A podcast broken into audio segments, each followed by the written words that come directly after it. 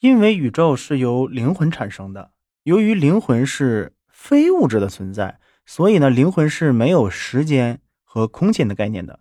宇宙呢，它是物质的存在，它有时间、空间，而灵魂没有，这也就造成了灵魂其实可以在宇宙中任意的穿梭，它不受时间和空间的束缚。灵魂在宇宙中可以单独存在，也可以寄生在任何物体上。这个物质不一定就是生命体啊，呃，有生命的可以，没有生命的可以。就像它的这个概念，就是我们可以寄生在石头上，或者是木头上。都是可以的。那灵魂呢，是可以任意的离开寄生体的。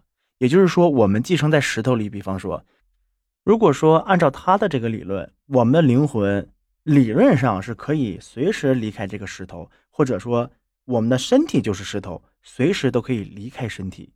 也就像咱们平常听的那些修真小说啊，里面写写过啊，这种灵魂出窍，对吧？有些小说里会会写。就是他的意思，就是我们可以任意的出窍，但是呢，我们现在失去了这个能力。他没有失去，他可以任意的出窍。是的，大家没有理解错，就是他的意思是啊，如果他想离开，他随时时间任意的时候都可以离开。所以呢，他一开始说没有死，他没有死，他只是离开而已。就是马凯利说他没有死，其实是只是离开了。对，死掉的呢？那个只是他的躯体，有的读者啊在这里提出过疑问，说那为什么他不早一点走呢？为什么又要和这个马克艾洛伊啊交流这么久？那么，呃，最开始发现不是三个外星人吗？有两个就是已经是尸体了。那么他的两个同伴其实是已经离开了，并没有死。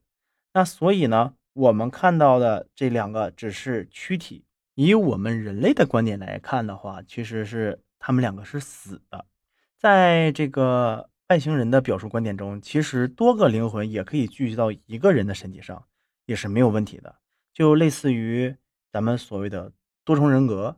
但是究竟谁控制这个躯体，取决于他们这几个灵魂谁的灵魂更为强大。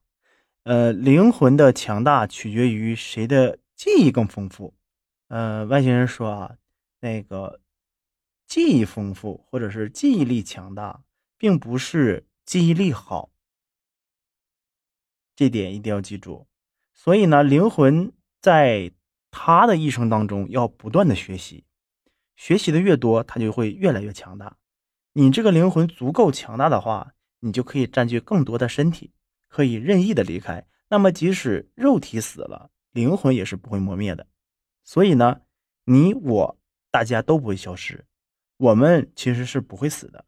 那么人死的时候，按理来说，灵魂会继续升到另一个小孩的身体里，对吧？那这个小孩的身体是没有灵魂的，所以呢，没有被别人占据。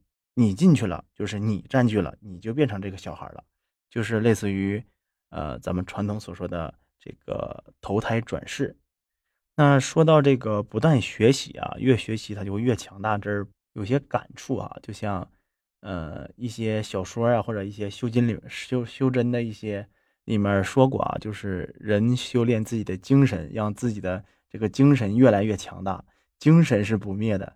其实挺像的哈，这一段，咱们能不能理解？这个外星人参参考了咱们中国古代的修仙法门，开个玩笑啊。那我们继续说回故事哈。那为什么呃说到这个我们占据了新婴儿的身体之后，投胎转世了，咱们就没有记忆了？按理说啊，灵魂的这个记忆应该是一直都有的，因为我们是不灭的嘛，对吧？他们的记忆其实就是外星人啊，他们是一直都有的。我们人类的记忆会消失，其实是一个特殊原因造成的。然后。这个外星人这个艾尔呢，后续也告诉了这个马凯洛伊，啊，也就是咱们下面要讲的这个有的时候啊，咱们大家呃在碰到某些场景，就是一个特定的时间、一个特定的地点、一个场景，大家会感觉到之前是好像是经历过，是不是有这么一个感觉，对吧？大家肯定都有，我也有过，很多人都有过这个感觉。但是呢，在讲这个原因之前，我们先要讲一下他这个飞碟是怎么坠毁的。他说，他们驾驶着飞船是到地球上来进行核试验调查的。美国的那个新墨西哥州那边不是总在进行这个核实验吗？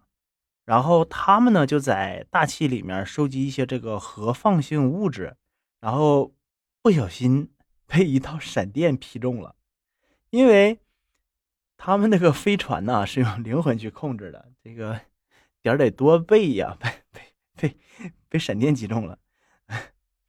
呃，他们那个飞船呀是用灵魂去控制的，所以呢，他们的灵魂进入到一个躯体当中，这个躯体呢是专门为他们设计的。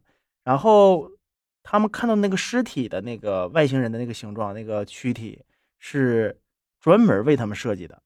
这个躯体是可以和这个飞船能够相连接的，然后他们能用意识更完更完美的去控制飞船。他们这个 UFO 啊，是这个 UFO 上面没有咱们就是地球人类的这些飞行的这种什么操作感啊、呃驾驶感呀，这些仪表盘啊都没有，都是用意识控制的，而且类似于那种远程控制。但是呢，他在调查这个核放射元素的时候，不小心被闪电打到飞船上了。一个保护机制呢，让他们的这个躯体和这个飞船，他们两个的连接断开了，所以呢，飞船进入了一个不可控制的状态，完最终坠毁了。而他们的灵魂随时都可以离开，也就无所谓了。